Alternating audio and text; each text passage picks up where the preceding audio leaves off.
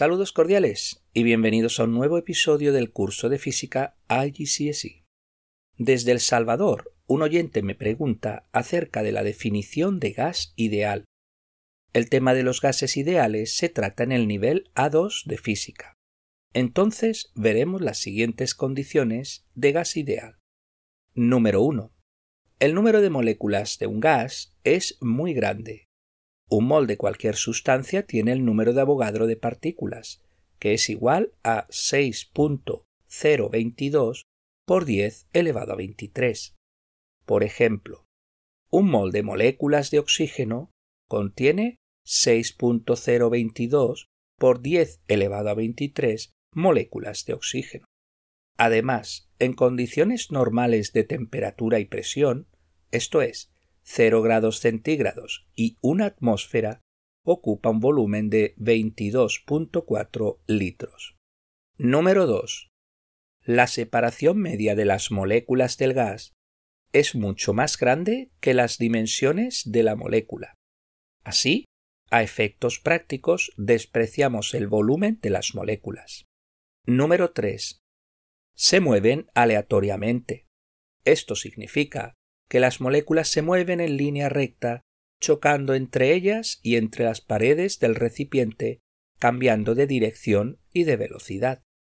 Número 4. Las fuerzas intermoleculares son despreciables. Número 5. Las moléculas chocan elásticamente con las paredes durante un breve tiempo, en un choque elástico se conserva no solo el momento lineal, sino la energía cinética. Y número 6. El gas ideal está compuesto de moléculas idénticas, no consideramos mezclas. ¿Se comportan los gases reales como los gases ideales? Pues bastante aproximadamente siempre que las presiones y temperaturas no sean extremas. En 1873, el físico holandés Johannes Diederik van der Waals expuso en su tesis doctoral la famosa ecuación que lleva su nombre.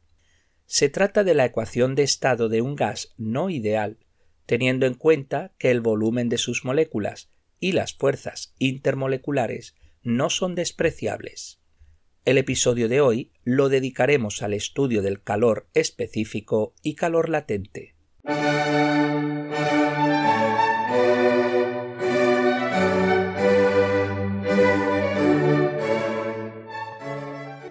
Imaginad que calentamos agua o cualquier otra sustancia. Sabemos que su temperatura va en aumento. Esto es así porque absorbe energía. Un kilo de aluminio necesita unos 900 julios para aumentar su temperatura en un grado centígrado. En cambio, un kilo de agua necesita 4.200 julios para aumentar su temperatura en un grado centígrado nos damos cuenta que las sustancias no absorben el calor por igual. Se define la capacidad calorífica específica o simplemente calor específico a la cantidad de calor que debemos proporcionar a un kilogramo de sustancia para aumentar su temperatura en un grado centígrado. En el ejemplo anterior, el calor específico del aluminio es de 900 julios por kilo y grado centígrado, y el calor específico del agua es de 4.200 julios por kilo y grado centígrado. De la definición de capacidad calorífica específica se encuentra la siguiente ecuación E igual mc delta T, siendo E la energía que se absorbe o libera, m la masa de la sustancia, c la capacidad calorífica específica de la sustancia y delta T es el aumento o disminución de temperatura. La energía absorbida se utiliza en aumentar la velocidad de las partículas de la sustancia, aumentando su energía cinética. En un sólido aumenta el movimiento vibratorio de sus partículas. No debemos confundir la capacidad calorífica específica con la capacidad calorífica definimos la capacidad calorífica o capacidad térmica como la cantidad de energía necesaria para aumentar en un grado centígrado la temperatura de cualquier sustancia independientemente de su masa. Tenemos así la siguiente ecuación. E igual C mayúscula delta T, donde C mayúscula es la capacidad calorífica o capacidad térmica. Tenemos además que C mayúscula es igual a M por C minúscula, siendo M la masa y C minúscula la capacidad calorífica específica. Fijaros que en la definición entra en juego el cambio de temperatura. Por ese motivo podéis trabajar indistintamente en Kelvin o en grados centígrados, ya que el cambio de temperatura en Kelvin es exactamente igual que el cambio de temperatura en grados centígrados.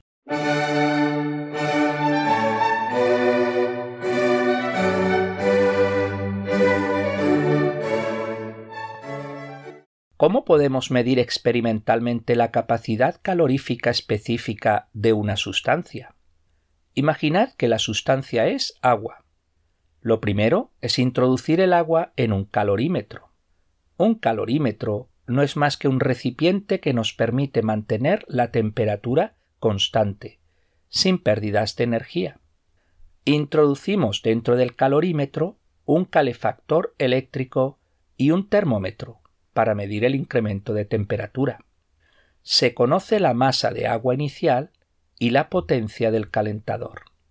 La suposición que vamos a hacer es que la energía que proporciona el calefactor se utiliza totalmente para aumentar la temperatura del agua.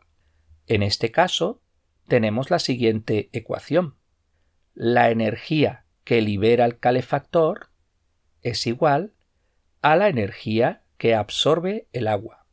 La energía que libera el calentador eléctrico viene dada por la ecuación E igual P por delta T, donde P es la potencia del calentador eléctrico y delta T el tiempo que está proporcionando calor. La energía que absorbe el agua es m c delta T mayúscula. Igualando ambas expresiones, obtenemos P por delta T igual a mc delta T mayúscula. Recordemos cada símbolo. P potencia. Delta T el tiempo que está proporcionando el calefactor energía. M la masa. C la capacidad calorífica específica y delta T mayúscula representa el incremento de temperatura del agua. Despejando de dicha ecuación, encontramos C igual P por delta T, todo dividido M por delta T mayúscula. Anotamos el aumento de temperatura, por ejemplo, cada 30 segundos tenemos así una tabla con la temperatura y el tiempo. Dibujamos la gráfica de la temperatura en el eje Y y el tiempo en el eje X. Se trata de una recta y calculamos la pendiente de dicha recta. Finalmente, sustituimos en la ecuación y obtenemos C igual P dividido mg donde P es la potencia del calentador, M es la masa inicial de agua y G es el gradiente o pendiente de la gráfica anterior. Como he comentado, suponemos que toda la energía se utiliza en calentar el agua. En la práctica, tanto el calorímetro como el termómetro también absorben algo de energía.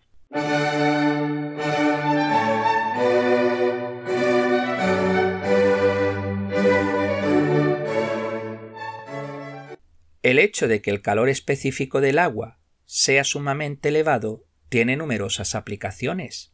Por ejemplo, los sistemas de calefacción central utilizan agua que es calentada en una caldera y transportada a través de tuberías hasta el radiador, el cual libera el calor, disminuyendo la energía térmica del agua que regresa a través de tuberías a la caldera, comenzando nuevamente el ciclo. Los sistemas de enfriamiento, como el de un coche, utilizan agua para transportar el calor desde el motor al radiador, donde es liberado. Los calentadores de almacenamiento nocturno utilizan bloques de concreto para almacenar la energía térmica. Utilizan la electricidad nocturna, la cual es más barata, para calentar los bloques, los cuales se utilizan de día para liberar el calor mientras se enfrían.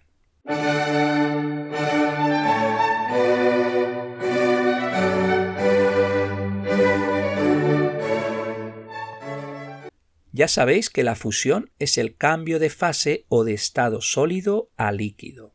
Un kilo de hielo necesita unos 330.000 julios para transformarse en un kilo de agua líquida.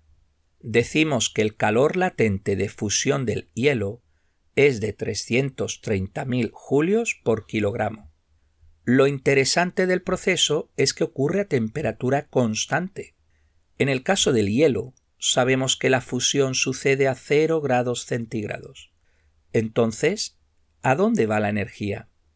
Pues no aumenta la energía cinética de las partículas, sino que se utiliza para hacer trabajo, concretamente para romper los enlaces químicos que hay en el hielo y transformarlo en agua. De esa manera, aumenta su energía potencial química. Definimos el calor latente de fusión de una sustancia como la energía necesaria para cambiar un kilogramo de sustancia de estado sólido a líquido. De la definición de calor latente encontramos la siguiente ecuación. E igual m L mayúscula, siendo E la energía que se proporciona a la sustancia para derretirla, m la masa de la sustancia y L el calor latente de fusión de la sustancia. Fijaros que se parece a la ecuación del calor específico, pero ojo, no aparece la temperatura, ya que los cambios de fase suceden a temperatura constante.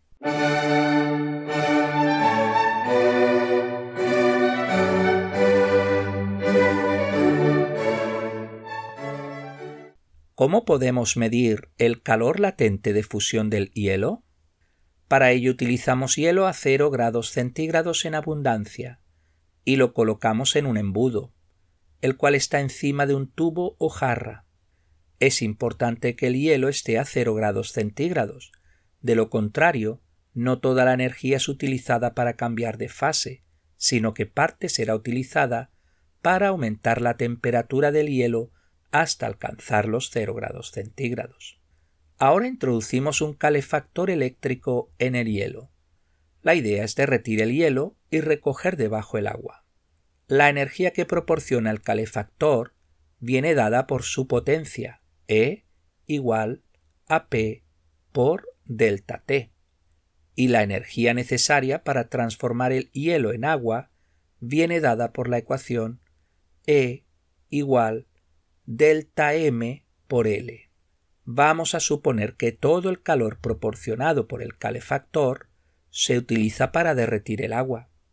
Igualando ambas ecuaciones, obtenemos P por delta T igual L por delta M. Recordemos los símbolos. P es la potencia, delta T el tiempo que está proporcionando calor el calefactor. L es el calor latente de fusión. Delta M es la masa recogida de agua, la que se ha derretido. Con ayuda de una balanza, medimos la masa de agua obtenida cada 30 segundos. Ahora realizamos la gráfica con M en el eje Y y el tiempo en el eje X. Obtendremos una línea recta de la cual calculamos el gradiente o pendiente. Finalmente, L igual P por delta T dividido todo delta M, que es igual a P dividido G, siendo P la potencia y G la pendiente de la recta. El valor obtenido solo será una aproximación, pues en la práctica el hielo se derrite también por acción de la temperatura del medio ambiente, que es superior al hielo. Hay una manera de corregir la ecuación teniendo en cuenta la energía térmica del medio ambiente, P por T igual a ml más Q, pero esto lo dejamos para el nivel A2.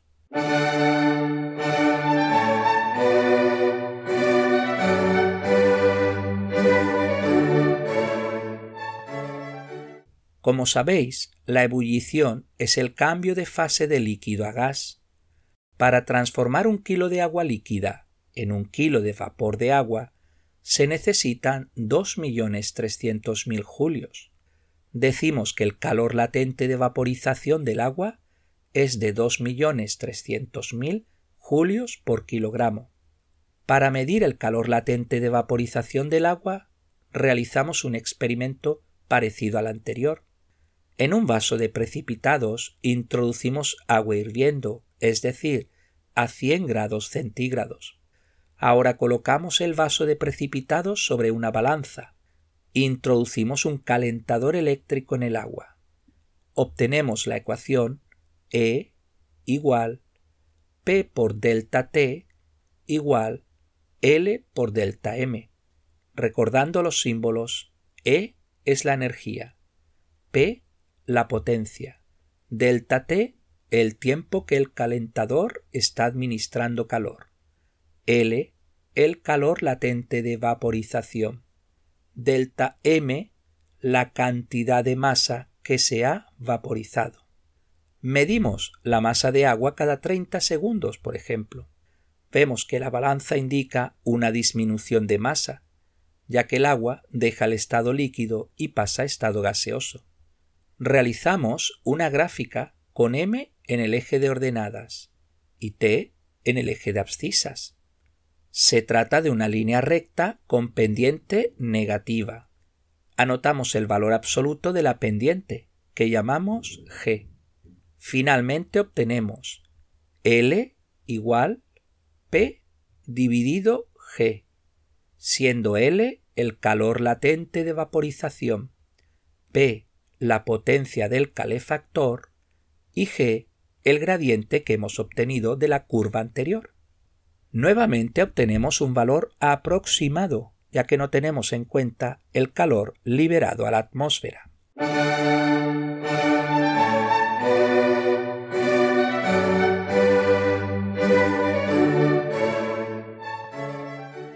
Veamos algunos ejercicios. Ejercicio número 1 se aplica la misma cantidad de energía térmica a cuatro bloques diferentes. ¿Qué bloque tiene la mayor capacidad térmica? A. El bloque A aumenta su temperatura en 3 grados centígrados. B. El bloque B aumenta su temperatura en 6 grados centígrados. C. El bloque C aumenta su temperatura en 9 grados centígrados. D el bloque D aumenta su temperatura en 18 grados centígrados. La respuesta correcta es la A. El bloque A aumenta su temperatura en 3 grados centígrados. Ejercicio número 2. Un kilo de agua y un kilo de aluminio son calentados a la misma temperatura y después se dejan enfriar en una habitación. ¿Por qué el aluminio se enfría antes que el agua? A el aluminio se contrae más que el agua. B. El aluminio no se evapora, pero el agua sí. C. El aluminio tiene una capacidad térmica mayor que el agua. D. El aluminio tiene una capacidad térmica menor que el agua. La respuesta correcta es la D. El aluminio tiene una capacidad térmica menor que el agua. Ejercicio número 3. Anotad los siguientes datos. Glicerina. El punto de fusión está a 18 grados centígrados y su punto de ebullición a 290 grados. Benceno. El punto de fusión está a 5 grados centígrados y su punto de ebullición a 80 grados centígrados. ¿A qué temperatura son la glicerina y el benceno líquidos simultáneamente? A 0 grados centígrados. B. 50 grados centígrados. C. 100 grados centígrados. D. 150 grados centígrados. La respuesta correcta es la B, 50 grados centígrados. Ejercicio número 4. Un calentador provee 80 julios de energía a un bloque de metal.